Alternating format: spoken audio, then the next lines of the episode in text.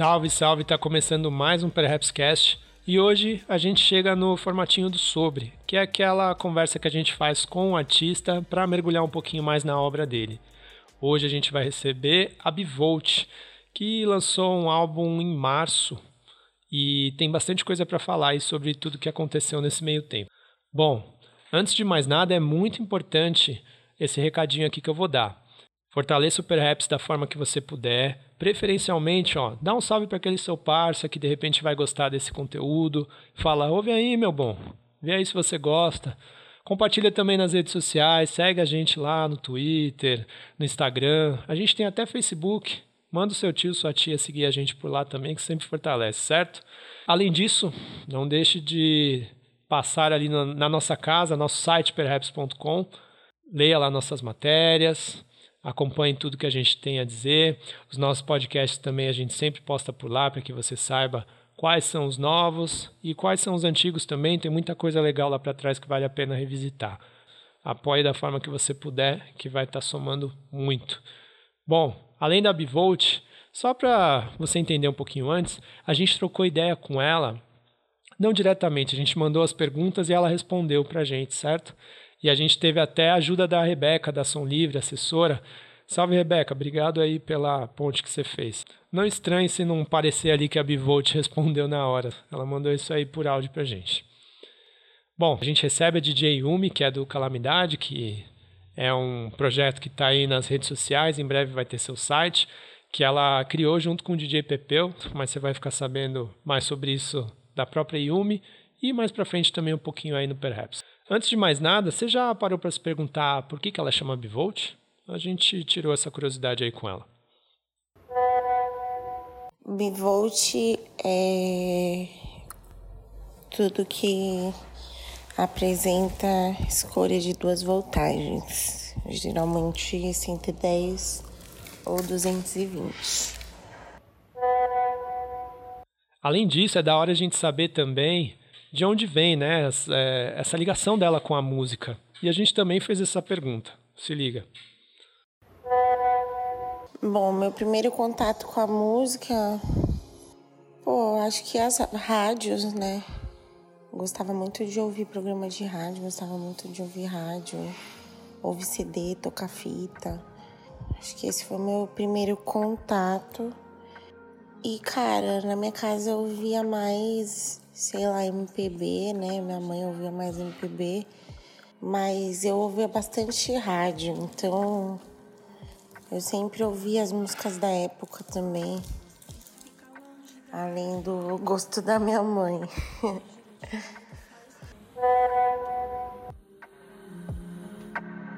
Mas eu só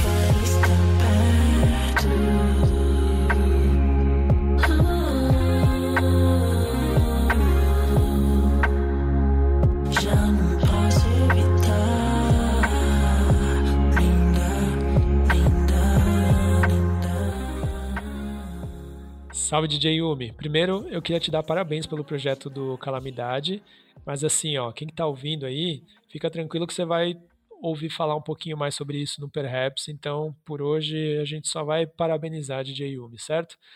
Bom, a DJ Yumi ela escreveu um texto pro Perhaps e falando exatamente aí sobre esse disco da Bivolt. É, eu queria que você desse seu salve e falasse pra gente se você consegue lembrar aí como foi a sua primeira audição desse disco homônimo da Bivolt.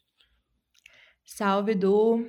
Primeiro, obrigada pelo convite e é, obrigada né, pelo apoio com o Calamidade. Com certeza, vamos desenrolar essa ideia em parceria com o Perhaps. E sobre o primeiro, a primeira audição do, do álbum, é muito louco porque eu já gostei muito da primeira vez que eu ouvi e já sabia que ia ser um álbum que ia ficar bastante, por bastante tempo nos meus fones. E de fato aconteceu, sabe? Eu sinto que foi um processo muito parecido com o Hello Hell do Black Alien, que eu me identifico de primeira e sei que vai manter é, essa, essa identificação por um tempo, sabe? É, diferente de alguns trampos que de primeira a gente acaba não gostando e depois você vai desenrolando e vai gostando aos poucos, ou quando você ouve de primeira e adora e não é um, um trampo que fica nos seus fones. Então, vendo sete meses depois, É um trampo que eu pego para ouvir no dia a dia, para trampar, para fazer minhas coisas. É um trampo que conversa muito comigo. Então, fez muito sentido, sabe? É, esse disco para mim. Pode crer, pode crer. A gente vai desenrolar um pouquinho mais essa ideia, né? A gente vai falar um pouquinho sobre as faixas, vai falar da musicalidade, então fica tranquilo aí que a Yumi vai dar um pouquinho mais de detalhes aí do que chamou a atenção dela nessa enquanto ela criava esse texto, né? Ô Yumi, é, na resenha que você fez, logo ali no começo você destacou até algumas faixas, né? E é muito louco que é isso, né? Quando a gente faz uma resenha, naturalmente algumas faixas já saltam aos nossos ouvidos, e depois a gente vai lá, volta, acaba ouvindo o disco de novo para dar atenção para essas outras faixas que não chamaram tanta atenção. E algumas das que você falou para a gente ali no texto foi a 220 e o Murda Murda, entre outras, né? Teve também Cubana, que você destacou. Você consegue lembrar por que, que elas te chamaram atenção? Então, elas chamaram atenção porque, de primeira, eu gosto muito de sons mais animados, no geral, sabe? Essa voltagem 220 dela. Então, de primeira já bate, assim, não só bivolt, mas todo o som no geral que tem esse mood que ela fala, né, do 220 mais elétrico.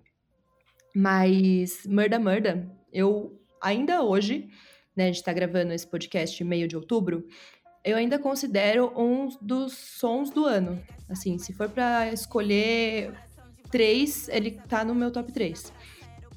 Saudade de cola com Vitinho, carro e baça. Só fiz lição de rua, nunca fiz lição de casa. Lutadora de rua, não por opção, mas nunca vou correr. Eu deito, eu que vou deitar você. Aqui não tem paz, só tem momento de paz. Nós é revolução e a insegurança. Então, Murda Murda em específico, Tasha e Tracy já são artistas que eu acompanho desde o começo. E eu, é uma faixa que tem muita influência da, do West Coast, do gangsta rap, que ficou muito, ficou muito original, sabe? Sem perder essa, essa originalidade, dá para mostrar muita referência da própria Tasha Trace e da Bivolt. Então, eu gostei muito. E 220, Cubana, são faixas que eu ouço até hoje, mas de fato, com o tempo, eu fui ouvindo melhor as outras, fui interpretando de formas diferentes, e acho que hoje o, uh, o álbum desenrola assim quase todo no meu fone. Da hora. E esse, esse lance do conceito, né, 110, 110, 220 também foi uma coisa diferente, né, que achei legal que a Bivolt implementou, e mostra muito essa coisa que ela quis passar desses dois lados dela, né? Esse lado mais, mais calmo e mais romântico e esse lado mais mais dançante e mais explosivo, né? É, e é legal também que ela fez um clipe, né, mostrando, foi interessante até que ela dividiu a tela, mostrou esses dois moods, e quando você está falando lá no seu texto também você diz, né, que você acaba, num primeiro momento, se identificando mais com um dos lados, depois com o outro. E é legal que, de certa forma, isso se conecta também com essa capacidade dela de, de cantar e de rimar muito bem, né? Você conseguiu sacar logo de cara essa, essa divisão ou conforme você foi ouvindo e também vendo o que a Bivolt tinha a dizer sobre o álbum, a, clicou a ideia né, do, do, da divisão de temas e de mood? Eu acho que essa divisão ficou bem clara desde o começo. E a resenha eu escrevi logo quando saiu, né? Então foram primeiras impressões, mas lendo hoje de novo, eu vejo que ainda faz sentido praticamente tudo que eu, que eu pontuei lá atrás. Então, essa questão dos dois lados, né, do brilho e do corre, o lado R&B, soul e o lado mais hip hop, boom bap, são facetas, mas não são caixinhas né? Que eu falo que não é um, um fator limitante, sabe? Não é um rótulo que você vai colocar em cada som. São lados preponderantes, né? Mas é um, é um trânsito numa escala de cinza, né? Não é o preto no branco. E eu acho que ela faz isso muito bem, essa fluidez, sabe? De, de um extremo para o outro. Então, eu falo que o álbum é como um prisma, onde cada faixa se complementa de maneira muito harmonizada que, de fato, ainda vejo dessa forma. É um álbum que amadureceu muito bem. E essa questão da dualidade foi um, uma característica, assim, de primeira, que o ouvinte, pelo menos eu, né, como ouvinte, saquei, assim. Da hora.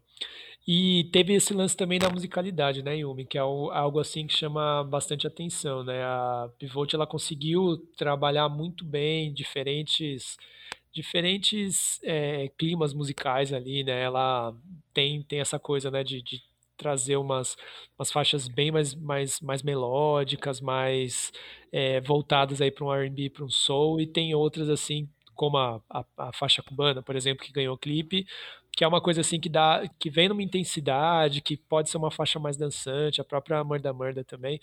E da hora destacar também que o disco teve a direção musical do produtor Nave, né? O que, que, que você sentiu dessa parte da musicalidade especificamente? Te agradou essas mudanças todas, né, que ela apresenta? Porque às vezes também existe uma uma vontade, né, do artista no seu primeiro disco mostrar muita coisa e acaba virando uma salada. Mas eu, pelo menos, não achei que aconteceu isso no disco da Bivolt. Qual é a sua impressão?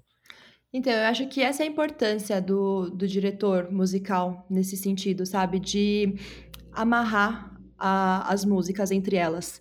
Então, garantir que tenha uma unidade o álbum, né? E ela chama produtores como o V-Box, Tropquilas, o Felipe Nel, e são produtores que têm uma característica muito diferente entre eles, mas você vê a importância do trampo do Nave, sabe? De unificar, de, de costurar mesmo essa, esse álbum e a proposta. Então, é muito importante a, a figura né, da, do diretor musical que, que guia né, a, tanto a voz da Bivolt, a forma que ela se coloca na, nas batidas, né?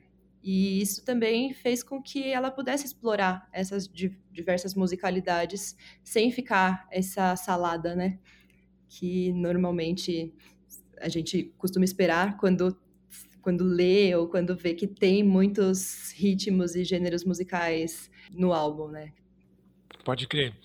Outra coisa que você tinha falado lá atrás e que conversa um pouquinho com o que a gente está falando agora, né, da, das pessoas que ela trouxe para fazer parte desse primeiro projeto dela, além desses produtores todos que você citou e da Tasha Trace lá atrás, é, também tem o Jé Santiago, tem a Xenia França, tem o Dadayuti e o Lucas Bumbit, que é parceirão dela aí de mil anos, né? É, a gente conseguiu, a gente pegou uma sonora dela falando um pouquinho sobre isso, Cara, eu acho que na hora de escolher os nomes da, do disco foram todas pessoas com que eu gostava bastante, que eu tinha um carinho especial. Então foi bem fácil, assim, eu acho que escolher. Eu não quebrei muito a cabeça, acho que foi uma coisa que fluiu bem naturalmente. Não, não teve nenhuma nenhum planejamento ou estratégia pensando assim, putz, esses aqui vão ser as participações. Acho que foi tudo realmente muito natural mesmo. Foi mais afinidade e ter pessoas que eu gosto e amo na vida real e trazer isso para música, com certeza. Eu queria que você falasse um pouquinho do que você achou da, das participações, quem chamou mais a sua atenção, e se você achou né, que essas participações vieram realmente ali para somar, ou se você estava esperando até ouvir mais da Bivolt com menos participações.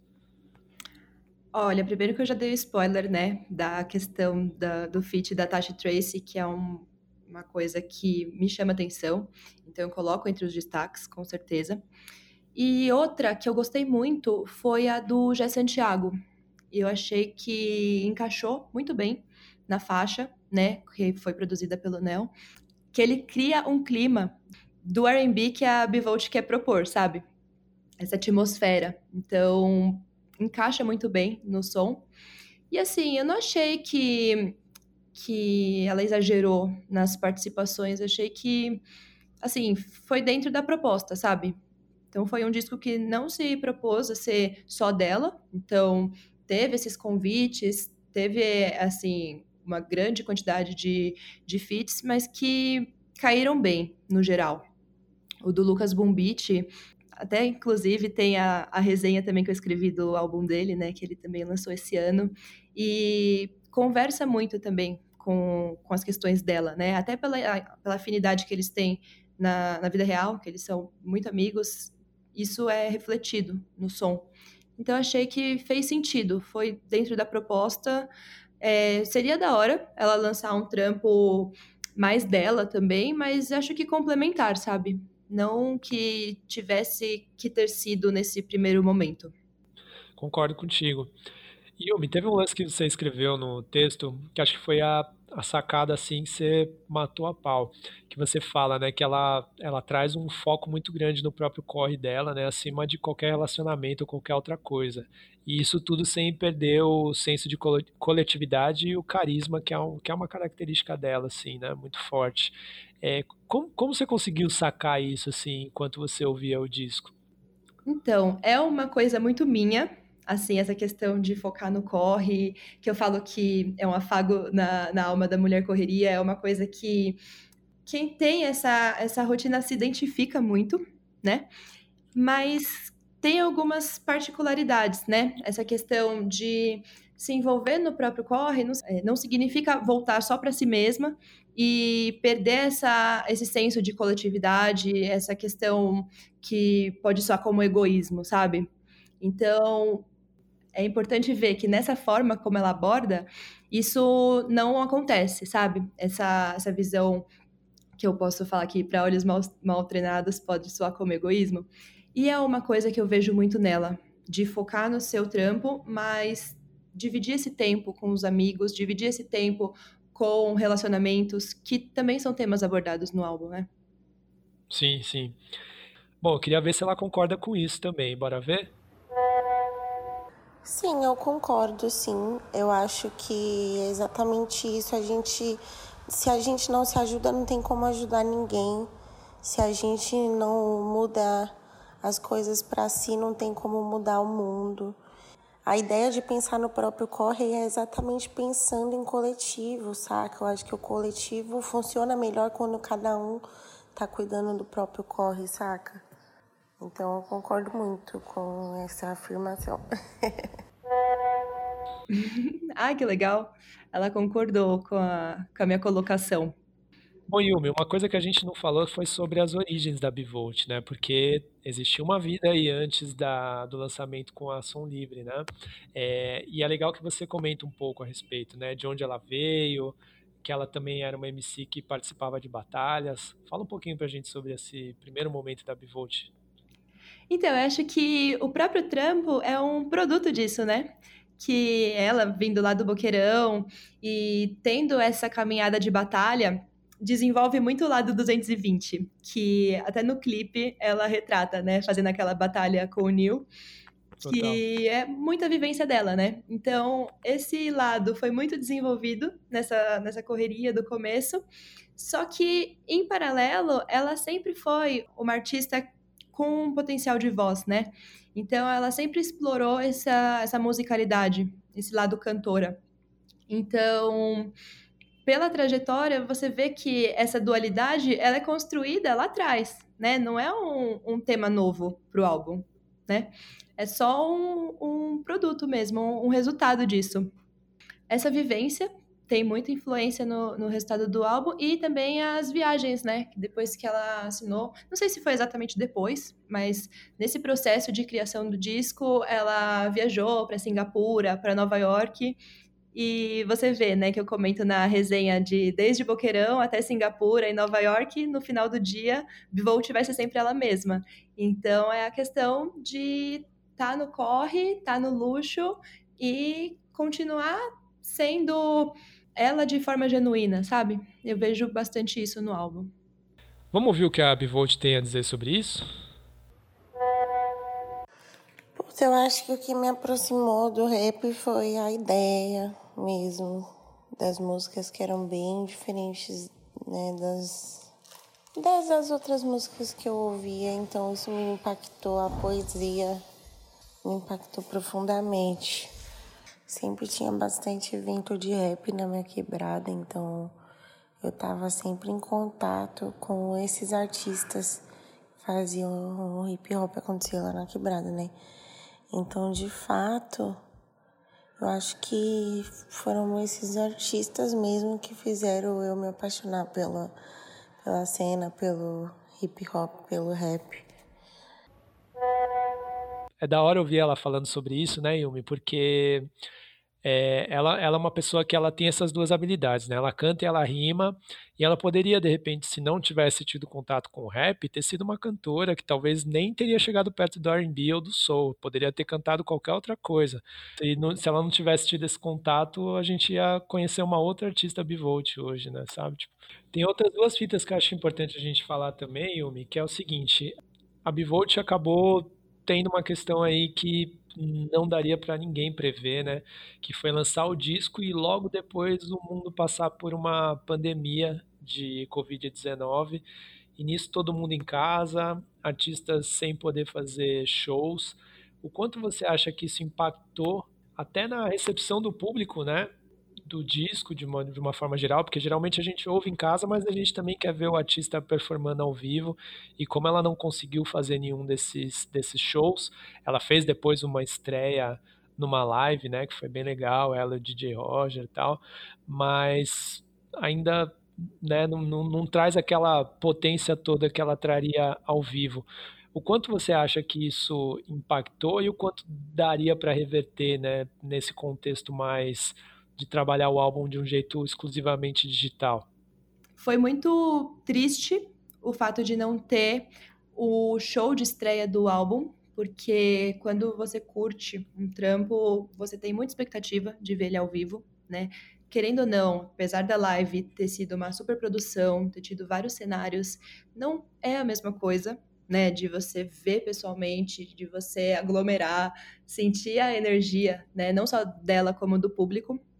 Então, assim, é triste para nós, né, como ouvintes, provavelmente para ela também, a gente já, já vai desenrolar essa, essa, essa resposta dela, mas eu sinto que foi um, um trampo necessário para a quarentena, mas que também seria necessário se a gente estivesse no dia a dia, sabe? Na correria, trampando presencialmente na, na nossa vida que a gente tinha antes da pandemia. Porque ela fala muito, né, sobre essa questão da tem até uma frase na em Mary Andy que ela fala eu vou de terminal em terminal me sentindo legal no fone sempre ouvindo o bom do rap nacional é uma coisa que o ouvinte não teve a oportunidade de andar e de correr pela cidade com esse som no fone que é uma hum. coisa que que a experiência do, do álbum tem tudo a ver com ouvir o som no metrô, ouvir no busão, indo pro trampo, é um álbum nesse estilo, sabe? E essa vivência foi, foi quebrada, né, com a quarentena. Sim. Vamos ver aí o que ela falou a respeito. Bom, eu lancei o álbum é, no mesmo dia que foi, foi lançada a pandemia. Putz. Eu sinto que talvez tenha saído também na hora, das, na hora certa, porque também foi algo que as pessoas, meus fãs, precisavam também, não só eles, mas eu, né? Precisava ter esse álbum lançado e eu aprendi muita coisa, foi muito aprendizado nesse momento tão triste e que a gente tinha pelo menos a música para acalantar, sabe? Então acho que ele veio numa hora mais que especial e importante. É horrível não poder fazer show, é horrível não poder cantar. É, as músicas que eu fiz com tanto amor, que eu preparei por tanto tempo, é péssimo. Mas é muito pior, muito pior você pensar que milhares de pessoas perderam a vida e continuam perdendo, sabe? Então é de se preocupar, é de parar para pensar mesmo. E é lamentável tudo isso. E eu espero que tudo se normalize o mais rápido possível, para que pessoas parem de morrer por causa dessa doença e que aí a gente possa também se reencontrar ao vivo, sabe? É muito legal, né, Yumi, que o primeiro, o primeiro disco de um artista geralmente é aquele mais complicado, por um lado, porque você tem grandes expectativas e você tem a vivência de uma vida inteira, né, para retratar ali naquele disco. E a Bivolt, assim como você já falou um pouquinho, ela chegou bem, né? Porque ela explorou isso de uma certa forma pelo lado da musicalidade, explorou pelo lado do conceito, né? De mostrar essas duas facetas dela que são bem distintas, né? De algo mais calmo e algo mais mais porrada mesmo, mais potente, que vem com a rima dela e com a atitude, né? E também com, com essa coisa de, de, de escolher o, as participações né? Então é, é legal que ela na fala dela ela traz uma tranquilidade muito grande e nem parece que essa dificuldade esse peso todo, né, de você fazer um primeiro disco, ainda mais tendo uma gravadora é, dando suporte para isso.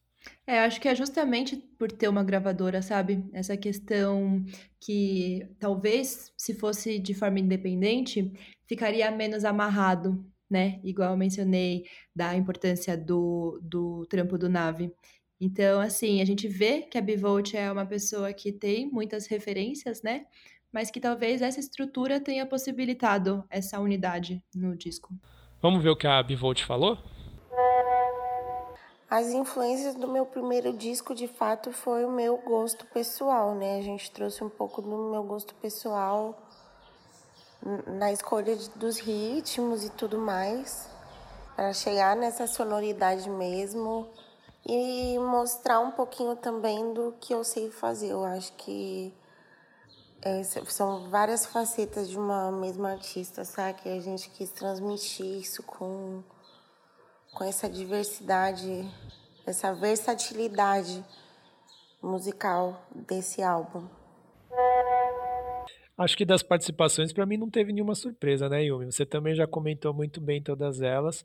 Acho que, na real, se fosse para dizer alguma coisa, se falasse, ó, oh, você tem que dizer aí alguma surpresa que você teve. Para mim foi o Tropiquilas, né? Mas acho que deu uma destoada aí. Isso olhando, assim, muito superficialmente, mas é, todos os outros me pareceram encaixar muito bem aí nessa obra dela. Normalmente, as gravadoras podem sugerir, né, fazer esse planejamento de quem vai chamar, mas eu acho que é muito importante isso partir do artista, porque fala muito sobre a conexão que eles vão ter no som, né? Então, acho que mais importante do que seguir a risca o planejamento de uma grande gravadora é seguir o coração, sabe? A afinidade soou muito bem nesse trampo a escolha que ela que ela fez seguindo isso.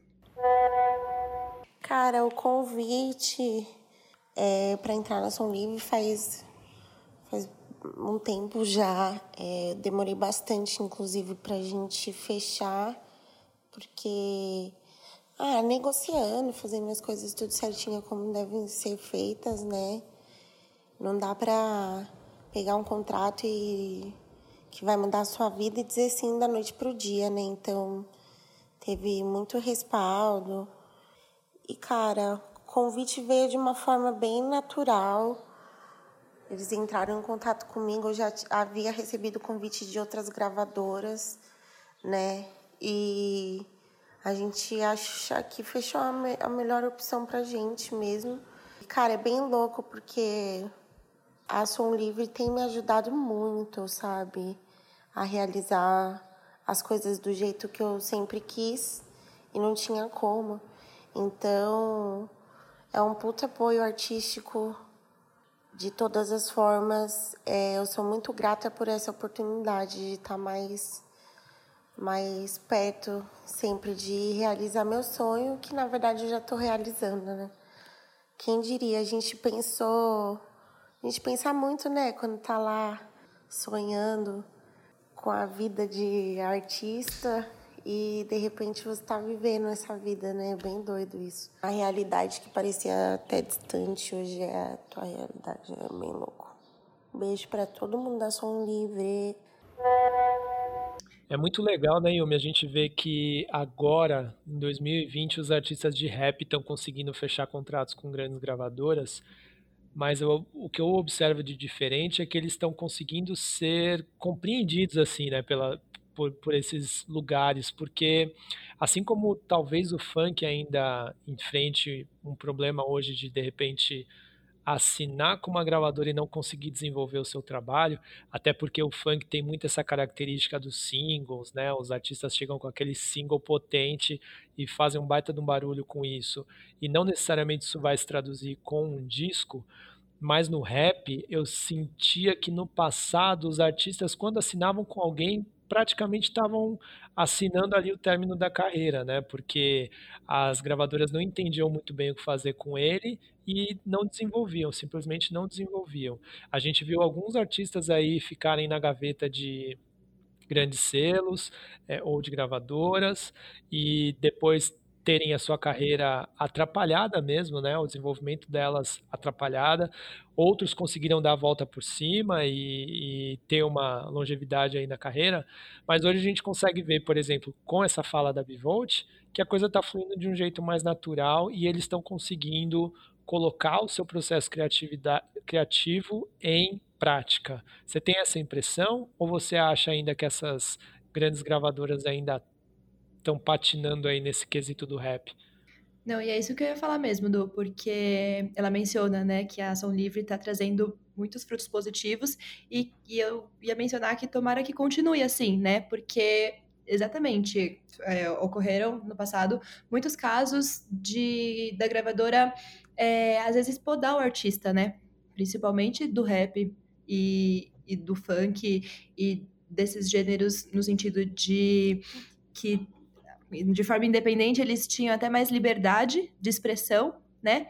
E depois que entra na gravadora, elas acabam querendo orientar demais o, a identidade, a, a arte do, do eu falar arte do artista, o trampo do artista e acaba perdendo, né, a essência do que ele é. Então, tomara que essa, essa parceria continue dando bons frutos e continue é, possibilitando que ela se expresse de uma forma bem genuína, sabe? E não só ela, que todos os artistas é, que fechem com, com as gravadoras tenham essa liberdade. Cara, eu, além do rap, do R&B, eu ouço bastante coisa, eu ouço de tudo. Eu ouço forró, Barões da Pisadinha, Rocha, gosto de pagode, de samba, Gosto muito de dance hall. Eu ouço muito dance hall, você não tem noção. É uma das coisas que eu tô com mais saudade, inclusive, é poder ir para um baile de dance hall e dançar muito até tirar todo o líquido do meu corpo, de tanto suar. É... Cara, eu gosto de música. Músicas independente do gênero, música que me faça sentir bem, que tenha uma mensagem legal, uma energia gostosa, sabe? Tem música que faz isso com a gente, é, são essas músicas que eu procuro para preencher minha playlist.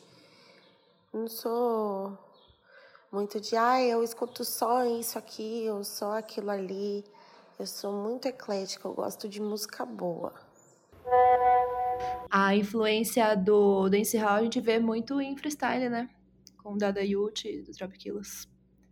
Sim, sim. Assim como a Bivolt falou, além dessas influências todas que ela comentou e do quão eclética ela é, e a gente consegue observar na obra, todos nós estamos também aí torcendo para que venha uma vacina, venha uma solução aí para a Covid-19, para que a gente possa voltar a frequentar shows, para que a gente possa voltar a ir para a rua de uma maneira tranquila e segura. Mas antes disso, melhor a gente ficar em casa, ou se for sair, colocar nossa máscara, levar o nosso gel na mochila ou na bolsa, para todo mundo ficar aí 100% seguro, certo? O Yumi, para fechar, acho que é importante a gente né, terminar em, em grande estilo, falando do grande feito que o disco da Bivolt conseguiu, que foi emplacar um clipe da música de Cubana para melhor vídeo musical versão curta, para um prêmio aí de um prêmio global que é o Grammy na versão latina e que veio, se a gente for pensar, até de uma forma bem rápida, né, para Bivolt.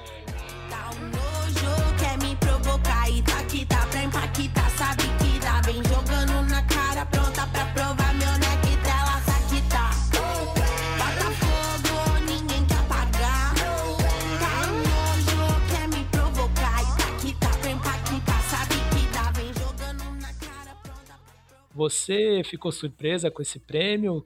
Como foi receber essa notícia? Eu fiquei muito surpresa, porque até se for considerar a estrutura né, da, das indicações desses grandes prêmios, a gente não espera que artistas que a gente ouve, que hoje ela está na Som Livre, mas foi por muito tempo independente, a gente não está acostumado a ver artistas independentes chegando tão longe. Então, é uma surpresa, considerando essa estrutura, mas se a gente for considerar o trampo dela, a qualidade que foi o clipe de Cubana, é uma coisa que a gente já esperaria, sabe? Para nível Grammy Latino. E a parceria, né, com a Som Livre foi muito importante nesse sentido que o clipe, ele é a produção dele é assinada pela Iconoclast, né, produtora responsável por clipes de grandes artistas internacionais como Beyoncé, Jay-Z, Kendrick Lamar. Então, junta, né, esse potencial do som e da, da música dela com grandes produtoras que possibilitam, né, uh, um clipe com a qualidade que foi cubana.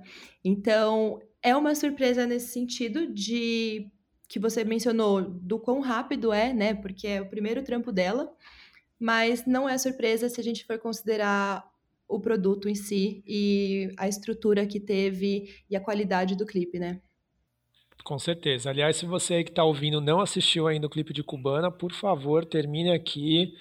Indique, por favor, também o, o podcast para algum amigo que você acha que vai curtir mas vá aí para a sua plataforma preferida de vídeos e assista o clipe porque ele tá 10-10.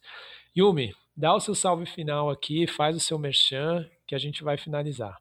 Valeu, Du, pelo convite. E é isso. Leiam minhas resenhas no Perhaps. Eu escrevi sobre a, o trampo da Bivolt. Teve também a, a, sobre o trampo do Lucas Bumbit, né, que eu mencionei, entre outras. E acompanhem meus projetos, tenho Calamidade, que a, o link vai estar tá na descrição. E é isso, Du. Muito obrigada. Valeu, Yumi. A gente se vê numa próxima. Firmeza? É nóis. Nós. Beijo aí, obrigada pelo espaço e tamo junto. Beijão.